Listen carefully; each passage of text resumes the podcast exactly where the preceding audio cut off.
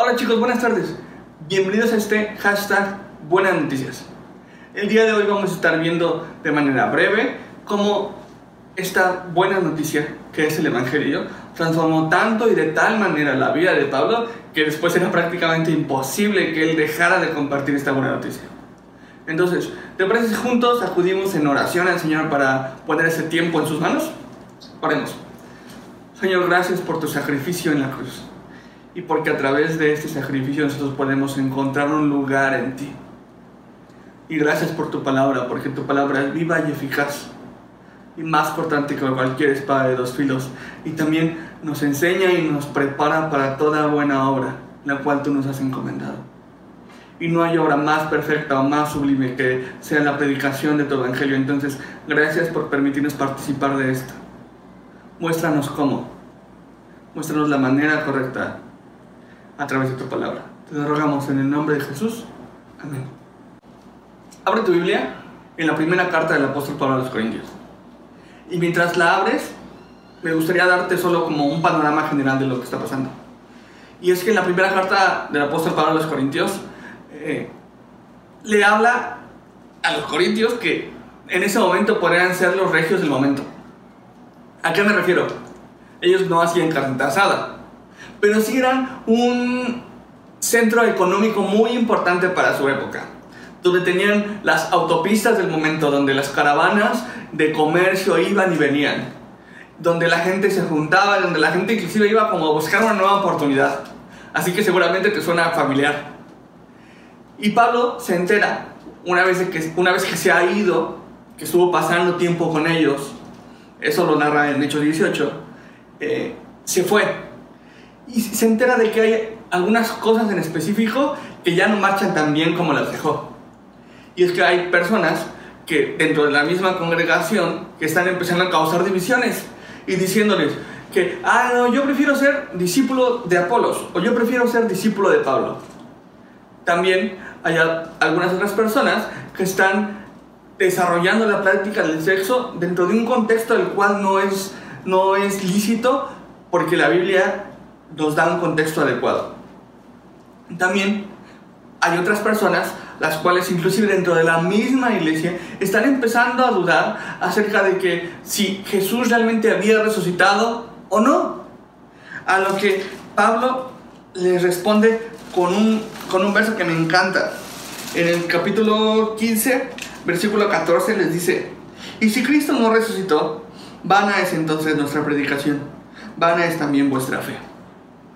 Y en el capítulo 8 está hablando acerca de, de lo sacrificado de los ídolos y de si deberías o no los creyentes de la, de la congregación deberían de comer o podrían comer aquello que ha sido participado o convidado con los ídolos en algún momento. Y en el capítulo 10 habla acerca de eh, la, la, idolatría que se estaba empezando a infiltrar dentro de la iglesia.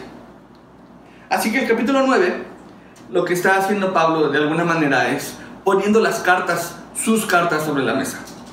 Está hablando y empieza a hablar literalmente para que su vida sea, sea, examinada por otros creyentes. Eso personalmente creo que nos cuesta mucho trabajo a ti y a mí. Entonces, lo primero que vamos a hacer es únicamente leer el primer verso del capítulo 9. Capítulo 9, versículo 1 dice, ¿No soy apóstol? ¿No soy libre? ¿No he visto a Jesús, el Señor nuestro? ¿No sois vosotros mi obra en el Señor? Si para otros no soy apóstol, para vosotros ciertamente lo soy, porque el sello de mi apostolado son vosotros en el Señor. Entonces, a través de estas primeras cuatro preguntas vamos a poder aprender cuatro cosas importantes que el Señor transforma en la vida de todos los creyentes. Y la primera pregunta es, ¿no soy apóstol? La respuesta obvia ante esta pregunta que Pablo hace es, sí, Pablo, claro que eres un apóstol. Entonces, lo primero que podemos aprender es que Jesús cambia quién eres. Jesús cambia quién eres. Y es, es, es muy importante esto porque si puedes acompañarme por favor allí en Hechos 9. vamos a poder ver y, casi no distinguir al Pablo que conocemos regularmente, ¿no? Y en el capítulo, capítulo 9, versículo 1, vamos a poder conocer al Saulo o Pablo que era anteriormente. Y dice, Saulo, respirando aún amenazas y muerte contra los discípulos del Señor, vino al sumo sacerdote y pidió cartas para las sinagogas de Damasco a fin de que si hallase algunos hombres o mujeres de este camino, los trajese presos a Jerusalén. Y no puedo evitar, no puedo evitar pensar en Pablo en ese sentido. Tú y yo crecimos con caricaturas.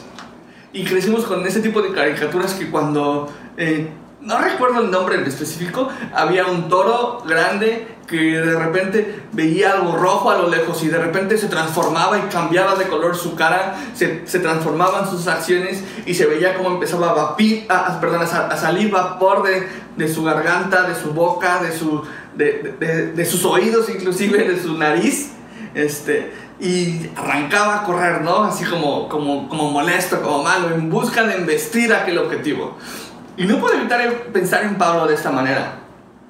Imagínate Pablo, eh, de repente cuando se entera que hay un creyente en, en, otra provincia, en la provincia de Damasco, que se le cambia su semblante y de repente empieza a salir literalmente de sus oídos y de, y de, su, de, su, de su nariz muerte y amenazas. Pensar, ese tipo de pensamientos, ese, eso es lo que había en su corazón, claro. Muerte, amenazas para aquellos que seguían a Jesús vemos un Pablo completamente diferente del Pablo que vemos ahorita en, primera, en la primera carta a los Corintios. ante la primera pregunta de, ¿no soy apóstol? La respuesta es sí. Sí.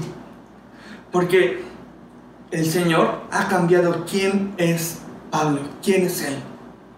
Y espero que de alguna manera también ha transformado quién eres tú. Porque en algunas ocasiones tú y yo hemos llegado a pensar, malinterpretando el Evangelio, las buenas noticias, como un asunto conductual. Es decir, de dos maneras. Número uno, los creyentes no hacen esto. Los creyentes son los que no bailan, los creyentes no son los que no toman, los creyentes son los que, los que no hacen las cosas divertidas, los que no, los que no, los que no, los que no. O tenemos este lado, los creyentes son los que se ponen la corbata, los creyentes son los que caminan así, o los que hablan de esta manera, los creyentes son los que sí, los que hacen esto. Y ninguna de estas dos facetas es correcta. Porque el Evangelio no es un asunto conductual. El Evangelio no responde a la pregunta de lo que haces. Claro que transforma lo que haces. Pero lo primero que hace es resolver el problema de quién eres. Y en este caso vemos a Saulo respirando muerte y amenaza, siendo transformado por Pablo, un apóstol. ¿Quién es él? Y entonces también tenemos que responder otra pregunta. ¿Quién eres tú? Porque de alguna manera, la cual nos es en algunas ocasiones difícil de comprender, tú y yo, en, este, en esta tierra, jugamos un papel parecido al que jugaba Pablo en ese momento. La, la, misión es compartir el Evangelio. La misión que tú y yo tenemos, de hecho, se refiere a la Biblia a nosotros como embajadores. Y un embajador no es otra cosa más que un representante. Y un apóstol no era, no era otra cosa más que aquel, aquella persona que había sido enviada hacia otro lugar con, con instrucciones en específico.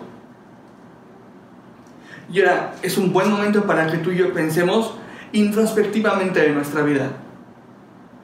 La evidencia de que Pablo así había sido transformado es, está ahí, sobre la mesa. ¿Y cuál es la evidencia de que tú y yo hayamos sido transformados? Espero que exista para empezar. Entonces, creo que es un buen momento para meditar en esto. Lo primero que el Evangelio cambia es ¿quién eres tú? Después, la segunda pregunta es, ¿no soy libre? Y Pablo no se está refiriendo a un, a, un asunto como de libertad física. Pablo no está diciendo, soy libre de hacer lo que yo quiera, soy libre de, de, de, pensar lo que se me dé la gana, porque viéndolo desde un, perdón, viéndolo desde un punto de vista carnal o físico, Pablo era mucho más libre antes, cuando era Saulo, cuando respiraba muerte y amenaza de lo que era ahorita. Pablo antes, cuando era Saulo, literalmente podía hacer lo que quisiera lo que se le diera la gana, matar, abusar de gente, maltratar, pasar por encima de otros. Y ahora no está hablando de una manera física. No está hablando inclusive como, como lo ven como se ve ahora de libertad, de, ay, a mí me gusta viajar, ay, soy libre de decidir lo que yo quiera. No, no, no. Pablo está hablando de una libertad eterna. Pablo está hablando de una libertad espiritual. Y lo más importante, Pablo está hablando de una libertad en Cristo. Para hacer la voluntad de Dios. Y creo que también entonces tú y yo debemos de preguntar qué tan libres somos en Cristo. Si aún hay cosas que nos atan, que nos, que nos persiguen, si aún en nuestro corazón hay tal vez hasta muerte y amenaza por otras personas, o si hemos sido liberados en nuestra alma, en nuestro corazón por Jesús, quien dio su muerte a través de la cruz.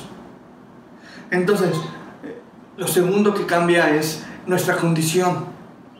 La libertad pasó, pasó de llevar a Pablo de muerte, cuando respiraba muerte y amenazas, a vida y una vida en libertad. Cambió su condición por completo. Número uno, cambia quién eres. Número dos, cambia tu condición delante de Dios. Lo llevó de ser alguien que respiraba muerte y amenazas a esta persona que era completamente libre. La tercera pregunta es, ¿no ha visto a Jesús el Señor nuestro? ¿No he tenido, lo que está preguntando es, ¿no he tenido yo un encuentro con Jesús? Y una vez más, en Hechos 9, Dice, en el versículo 4, dice, y cayendo en tierra, oyó una voz que le decía, Saulo, Saulo, ¿por qué me persigues? Y el versículo 5 dice, y le dijo, él dijo, ¿quién eres, Señor? Le dijo, yo soy Jesús a quien tú persigues. Dura cosa te es dar cosas contra el aguijón. Versículo 6, él temblando y temeroso dijo, ¿qué quieres que yo haga? Eh, llama mucho mi atención el, cambio que vemos drástico de, Saulo a Pablo. Como vemos a Saulo primero como muy sácale punta, muy yo hago lo que quiero, yo hago lo que se dé la gana, yo, yo puedo hacer aquí, aquí, aquí nomás mi chicharrón truena. A este Pablo que dice temblando y temeroso delante del Señor. Y entonces podemos aprender a través de esto que dice, ¿no he visto a Jesús el Señor nuestro? Sí, claro, Pablo lo había visto literalmente. Y entonces lo tercero que, que podemos aprender que el Evangelio cambie la vida de un creyente es una relación. Ahora somos libres también para poder cultivar y tener una relación cercana y personal, diaria con nuestro Creador. Espero que tú tengas una relación literalmente con Jesús, tal, tal cual y Pablo lo tenía. Porque a Pablo se le fue la vida, literalmente se le fue la vida. Invirtió toda su vida en tratar de responder estas dos preguntas que le hizo a Jesús. ¿Quién eres, Señor? ¿Y qué quieres que yo haga? Y espero que tú tengas muy claro, muy claro en tu corazón, en tu mente y en tu vida quién es el Señor para ti. Y si tú aún no has tomado una decisión para seguir a Jesús, y no hay o tal vez no hay evidencia en tu vida para demostrar a una comunidad de creyentes que Jesús te ha transformado, que ha transformado quién eres y ha transformado la posición que tú tienes delante de Dios. Entonces es un buen momento para analizar si tú tienes una relación personal con Dios. Y la cuarta pregunta dice, ¿no sois vosotros mi obra en el Señor? lo siguiente que cambia en la vida de un creyente es la relación que tiene para con otras personas. Un creyente debe basar la relación humana que tiene con otras personas en esto, en tratar de establecer la obra del Señor en la vida de otros creyentes. Y creo que es muy claro cómo, cómo Pablo siendo transformado de esta persona que dice que pidió cartas para matar, para atraer arrastras a otros creyentes, aquellos que eran del camino, ahora poder preguntarles a estas personas en Corinto, ¿no son ustedes la mi obra en el Señor? Entonces, creo que podemos encontrar muy claro la evidencia que el Señor nos da cuando Él nos transforma, cuando Él llega a nuestra vida. ¿Cuál es la evidencia que, que el Señor ha dado en tu vida para con otros? Porque es claro como Pablo se pasó, se estaba pasando literalmente la vida, se le estaba yendo la vida compartiendo de esta buena noticia, la cual había recibido en el camino de Damasco. Y para ti y para mí, eh, creo que no, no siempre valoramos el sacrificio de Jesús, no siempre valoramos de la manera correcta y no siempre dimensionamos cuánto el Señor nos ha transformado, porque espero que te haya transformado. Y Pablo en este momento está poniendo la evidencia como sobre la mesa para, para ser escudriñada por todos.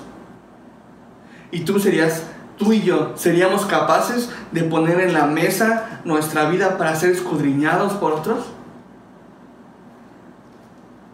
Pablo tenía la suficiente evidencia para demostrar que él había sido tocado y transformado y que podía tener, que él tenía una relación personal con Jesús. ¿Y tú? Y yo creo que es una buena pregunta que nosotros tenemos que hacernos. Y quisiera enfocarme un poquito más en este último punto. La, la, relación. ¿Cómo cambia Jesús la relación que tenemos para con otras personas? Y en esta ocasión quisiera hablarte acerca de la relación que Pablo tenía con aquellos que no conocían a Jesús, con los no creyentes. Y en el versículo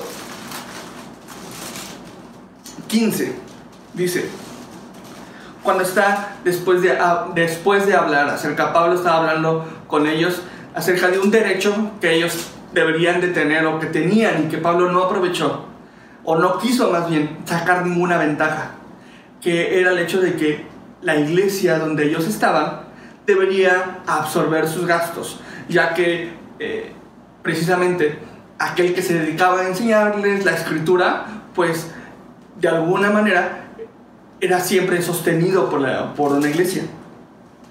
Y Pablo pone un ejemplo claro y, y después habla acerca en el versículo 15, empieza a darnos una, una clase eh, de cómo deberíamos tú y yo vivir nuestra vida cristiana también en relación a otras personas que no le conocen. Y versículo 15 dice, pero yo de nada de esto me he aprovechado, ni tampoco he escrito esto para que se haga así conmigo, porque prefiero morir antes que nadie se desvanezca esta mi gloria. Pues si anuncio el Evangelio no tengo por qué gloriarme, porque me es impuesta necesidad, y hay de mí si no anunciar el Evangelio. Lo primero que, que, que podemos encontrar es que dice, pero yo de nada de esto me he aprovechado, ni tampoco he escrito esto para que se haga así conmigo.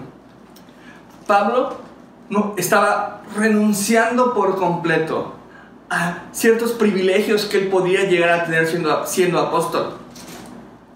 Eran de él, pero no los quería. Con tal de predicar, de que tuviera más oportunidad de predicar el Evangelio. Y entonces me, me pongo a pensar un poquito acerca de, de los privilegios las cuales tú y yo no queremos renunciar, para nada, y ni por nada. Me hace pensar un, poco en esta, en, en, por ejemplo, los, algunos eventos que hemos tenido en cuanto a evangelismo, que se anuncian con meses de anticipación, meses de anticipación, y hay poca respuesta. ¿será acaso que de verdad todas las personas que no asistieron tuvieron una causa de fuerza mayor? ¿O será que en algunas ocasiones, en la mayoría, simplemente no queremos renunciar a ciertos privilegios? A tener una tarde de sábado con la familia, que es un enorme privilegio, pero no queremos renunciar a él con tal de que otra persona conozca acerca de Jesús. A una tarde de cine con los amigos, a una tarde de cine tranquilo, porque ya tuviste una, una semana ajetreada en el trabajo y ahora lo único que quieres es disfrutar de tu privilegio con una carnita asada con tus amigos. Entonces creo que es un buen momento como para que tú y yo reflexionemos en lo que, en lo que estamos dispuestos a ceder para que otras personas conozcan acerca de Jesús. ¿Qué tanto estarías dispuesto a ceder para que alguien más conozca de Jesús. La siguiente parte del verso dice, porque prefiero morir antes que nadie se desvanezca esta mi gloria. Creo que nos habla mucho, o podemos ver mucho del corazón de Pablo a través de esto. Pablo literalmente, no solamente primero vimos cómo renunció a cosas, ahora estaba renunciando a su vida literalmente con tal de que otros conocieran del Evangelio contando y que este evangelio pueda alcanzar a más personas. Y creo que es buen momento como para que tú y yo podamos de manera introspectiva analizar realmente cuáles son las prioridades de nuestra vida. La prioridad en la vida de Pablo era la predicación del evangelio con otras personas. Y en muchas ocasiones tú y yo preferimos eh, pasar tiempo con nuestra familia, ir al cine, la carnita asada, el, trabajo inclusive, que, que tomar un tiempo para predicar estas buenas noticias a otras personas. Y no me malinterpretes, no estoy diciendo que estas cosas sean malas. Pasar tiempo con la familia es bueno, trabajar es bueno, este, eh, inclusive convivir con amigos no tiene nada de malo. Lo que estoy diciendo es que si tú no pones la gloria de Dios como primer lugar, el compartir el Evangelio como una de tus prioridades en tu vida, entonces muy probablemente nos está faltando evidencia de la obra que Jesús hizo en nuestra vida. Una de la evidencia de que Pablo así había sido transformado era el acercamiento que él tenía para con el Evangelio y los que no conocían de este. Y después, en el versículo 16 dice, pues si anuncio el Evangelio, no tengo por qué gloriarme, porque me es impuesta necesidad. Pablo veía la predicación del Evangelio como una necesidad en su vida, no como una obligación. No quiero decir que, porque en algunas ocasiones creo que también lo hemos malinterpretado, como, como, como poner una carga que no deberíamos de llevar para Pablo era un honor, era un privilegio. Y lo vamos a ver un poquito más adelante, pero eso era un privilegio que tú y yo también podemos compartir con Pablo, la predicación del Evangelio, como una de nuestras prioridades en nuestra vida como creyentes. Y dice que le es impuesta. Él sentía necesidad. Necesidad. No imagino un creyente que no tenga la necesidad de compartir el Evangelio con otras personas. No importa dónde esté, no importa dónde vaya, no importa dónde... Imagínate en, este, en el contexto de Monterrey ahorita, no imagino un Pablo no predicando, no predicando el Evangelio en su oficina. No imagino un Pablo no predicando eh, el Evangelio en la maquila, en el transporte, donde quiera que, vaya. Y tú y yo, como ya comentamos, de alguna manera tenemos la misma necesidad compartimos la misma, eh, el mismo llamado de Pablo. Él era apóstol, nosotros embajadores. Y la misión la misma, compartir del Evangelio. Entonces, eh, yo te animo a que podamos como compartir de manera introspectiva, si, si, a meditar, a pensar, si realmente tú sientes la necesidad de compartir el Evangelio a otros, porque eh, esta, esta noticia es una tan, noticia tan buena que creo que no podemos quedarnos callados ante esta buena noticia. Creo que si te sacaras la lotería, lo primero que harías sería un par de llamadas a tus seres más queridos para compartirles acerca de esta buena noticia que te ha sacado la lotería. Y minimizando esto, minimizando al sacarte la lotería, creo que eh, estoy seguro que el tener a Cristo en nuestra vida es muchísimo mayor. Más ahora, con lo que estamos viendo en la Carta de los Domingos, creo que podemos eh, eh, encontrar mucha más riqueza en la persona de Jesús que en cualquier cantidad económica. Y tú y yo a veces nos hemos quedado callados y no tenemos esta necesidad que Pablo tenía de compartir a otros. Y lo último que dice es, ay de mí si no anunciar el Evangelio. Y no está diciendo ay de mí como, como, como, ah, ay pobrecito Pablo, como cuando decimos que se tira al suelo para que, para que alguien lo levante, ¿no? Desgraciadamente en, en nuestro idioma eh, es muy difícil compartir emociones. De hecho, hasta, por ejemplo, creo que en algunas ocasiones hay conflictos en, por mensajes en WhatsApp. Yo lo entendí así, yo lo leí de esta manera, ¿no? Cuando tú lo que querías decir era algo completamente diferente. Y aquí es muy claro en el mensaje original cuando Pablo está diciendo, ay de mí si no anunciar el Evangelio. Lo está diciendo Pablo con muchísimo dolor. Con dolor, con tanto dolor como lo que expresa, que prefiere morir antes de dejar de anunciar el Evangelio.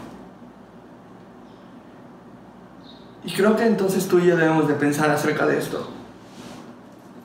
¿Tú qué prefieres antes de anunciar el Evangelio?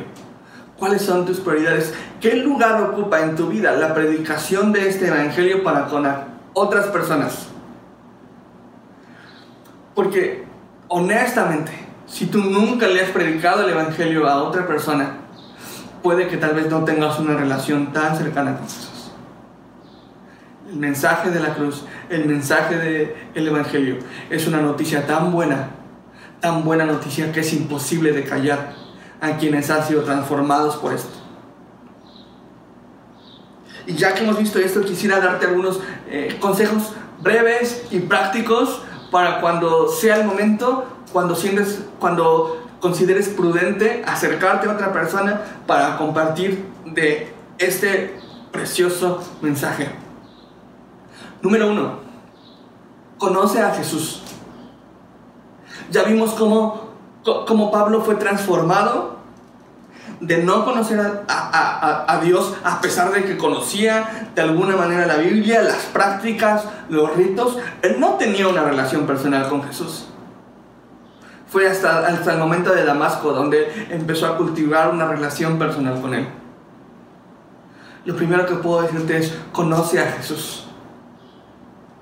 Conoce a Jesús a través de una vida relacional con Él, de una vida devocional. Conoce a Jesús a través de su palabra. Conoce a Jesús. Es lo primero y creo que lo más importante y fundamental. Cuando tú conoces a Jesús, conoces todo lo que otra persona necesita para ser salva. Todo. El segundo consejo que me gustaría eh, ponerte sobre la mesa es mantener una vida de oración.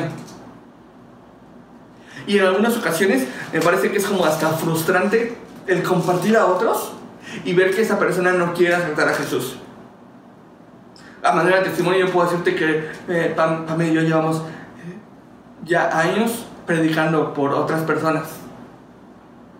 Y parece que eh, a veces pareciera como que, perdón, llevamos años ya orando por otras personas.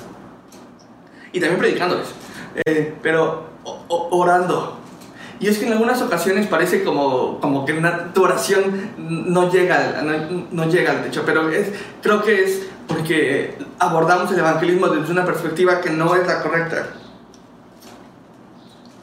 Y es que cuando vemos un poquito más adelante, en 1 Corintios 3, 6, dice, hablando acerca de los colaboradores de Dios, dice, Pablo, yo planté, Apolo regó, pero el crecimiento lo ha dado Dios.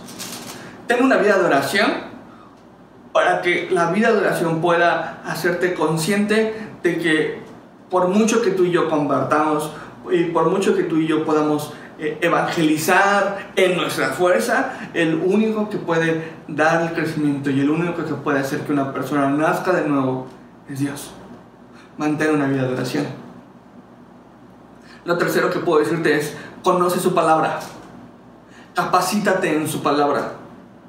Es eh, muy importante que tú y yo podamos conocer versos, que tú y yo podamos conocer la palabra de Dios. Entendiendo que que nuestro testimonio no puede salvar, que es únicamente por medio del testimonio que Jesús y lo que ha hecho en nosotros, lo que sí puede llegar a salvar, a impactar la vida de otra persona. Entonces, eh, quisiera también animarte a que cuando se abrieran nuevos discipulados, te inscribieras, te sumaras a estos discipulados. Porque ahí hacemos algo que, que conocemos como la historia, que es cuando preparamos eh, nuestro testimonio de una manera bíblica, centrada en el Evangelio, donde toda nuestra historia no habla de nosotros, sino habla de Jesús. De la misma manera en la que Pablo lo está haciendo, toda la historia de Pablo se está enfocando en la persona de Jesús y en la predicación del Evangelio. De esa misma manera, yo te invito a que también puedas prepararte conociendo su palabra. Busca recursos, que puedan serte de utilidad como cuando llegue el momento de predicarle a otra persona el Evangelio. Puedes eh, acudir a el sinfín de conferencias que están eh, disponibles en la página de internet de, de Semilla México, de Semilla Monterrey. También me gustaría sugerirte, aprende un método. Aprende un método. La historia es uno de los métodos que utilizamos porque lo aprendemos en los cursos de navegantes, entonces aprende un método. También es importante que tú y yo podamos formar parte de una comunidad de creyentes. Cuando formamos parte de una comunidad de creyentes, entonces nuestra vida está siendo, quiero, quiero ser cuidadoso con esta palabra, juzgada continuamente. Pero juzgada no desde, desde un punto de vista de señalamiento, sino desde un punto de vista bíblico donde es escudriñada, donde, donde es posible ver con evidencia tangible, como en el caso de Pablo, si nosotros hemos sido transformados por el mensaje del Evangelio. Si ha sido transformado quiénes somos, nuestra posición en Cristo, nuestra relación para con Jesús y nuestra relación para con la iglesia y con otras personas que no forman parte de nuestro compañerismo. Forma parte de una comunidad de creyentes. Y por último, solo quisiera que eh, regresáramos a la primera carta, perdón, el capítulo 9 de la primera carta a los Corintios. Y no sé si tú has orado esto en algunas ocasiones. Señor, yo quiero servirte. Señor, úsame para servirte, yo, este, para servir a otros. Yo, yo, quiero que tú me uses. Yo, yo he orado esto. Y en algunas ocasiones tú y yo podemos llegar a perdernos el privilegio que el Señor nos está dando hoy, ahorita o mañana de poder servirle literalmente. Y el, último, perdón, el verso 23 del capítulo 9 nos da, nos da una pauta muy importante y dice, y esto hago por causa del Evangelio, para hacerme copartícipe de él. Creo que no tengo las palabras adecuadas para, para describir la calidad del mensaje en el cual tú y yo estamos pudiendo ser partícipes. El mensaje de la cruz. Tú y yo, en muchas ocasiones, Señor, yo quiero participar de tu obra, Señor, úsame. Es una buena oración. Es una buena oración. Pero creo que una de las formas principales en las cuales el Señor nos deja ser partícipes de su plan y partícipes del Evangelio es por medio de esto. Esto hago por causa del Evangelio para hacerme copartícipe de él. Anunciar el Evangelio. Cuando tú y yo anunciamos el Evangelio con otras personas, estamos participando de él. Y es una de las formas en las cuales el Señor nos deja ser parte de su plan, de su eterno y glorioso y perfecta voluntad el Señor nos deja participar. Entonces me parece algo hermoso e increíble que el Señor, el creador del universo, me permita a mí participar de algo que Él está haciendo. Entonces me parece increíble y espero que a ti también te parezca. Y entonces cuando tú y yo dimensionamos que Dios, Jesús, el que entregó su vida, nos deja participar con Él a través de la predicación del Evangelio, creo que entonces vamos a tener el mismo sentir que tenía Pablo. Que en nosotros haya una necesidad de compartir el Evangelio a otros, a aquellas personas que no lo conocen. Entonces, ¿te parece si oramos y ponemos nuestro corazón eh, en manos del Señor para que Él transforme aquellas áreas con las que estamos batallando y que Él nos guíe para, para ser buenos anunciantes de su Evangelio? Oramos, Señor, gracias porque tú nos permites compartirte tu Evangelio con aquellas personas que no te conocen. Perdónanos si hemos desaprovechado la oportunidad que tú nos das constantemente de predicar tu evangelio con aquellas personas que aún no te conocen. Perdónanos. No permitas que nos callemos. Incomódanos ahí en la oficina, en el carro, en el transporte, en el negocio. Incomoda nuestros corazones y permite que nosotros podamos sentir la misma necesidad que sentía Pablo de compartir tu evangelio para con otras personas, Señor ayúdanos. Y aún si falta evidencia en nuestra vida de que tú nos has transformado, permítenos buscarte para ser transformados por completo, Señor. Transfórmanos de ser, de ser personas eh, que respiran inclusive muerte o amenaza o pecado, Señor. A ser personas, Señor, enviadas por ti y que a través de, de, ser enviadas por ti puedan coparticipar de tu precioso y hermoso plan a través de la predicación de tu evangelio, Señor. Gracias por esta oportunidad que tú nos das.